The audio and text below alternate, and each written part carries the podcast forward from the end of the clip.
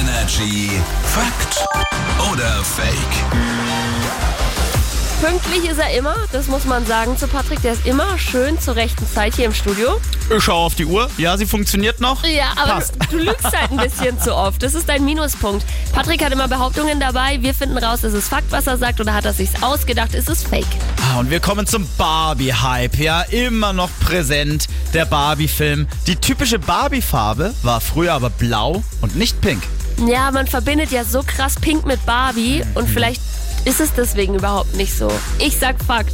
Hm, die typische Barbie-Farbe, das war früher blau. Fakt. Ja, du hast gesagt, Barbie färbt, färbt gerade alles ein. Ja. Alles und jeden quasi in pink, rosa. Das Phänomen heißt Barbiecore.